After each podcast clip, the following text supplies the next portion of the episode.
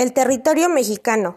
México es un país entre los Estados Unidos y América Central, conocido por las playas del Pacífico y el Golfo de México. Cuenta con diversos paisajes de montañas, desiertos y selvas.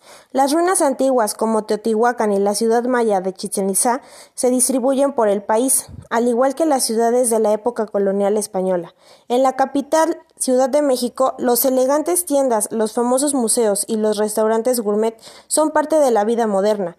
En México se habla con el lenguaje español y se tienen 67 lenguas indígenas. Su población hasta el 2018 fue de 126.2 millones de personas.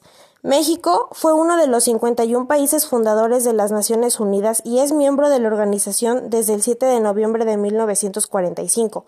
De la misma manera ha participado en la Comisión de Investigación de la ONU en los Balcanes de 1947 a 1950.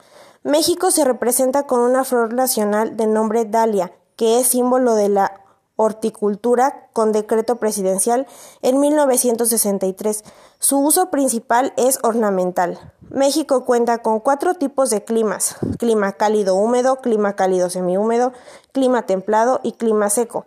El clima templado tiene grandes variaciones a lo largo del año. En invierno hace frío y en algunas zonas puede llegar a nevar.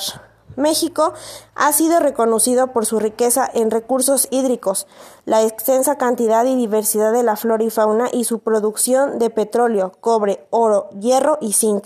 Es por esto que México es considerado como uno de los países con mayor riqueza cultural, gastronómica y de recursos naturales a nivel mundial.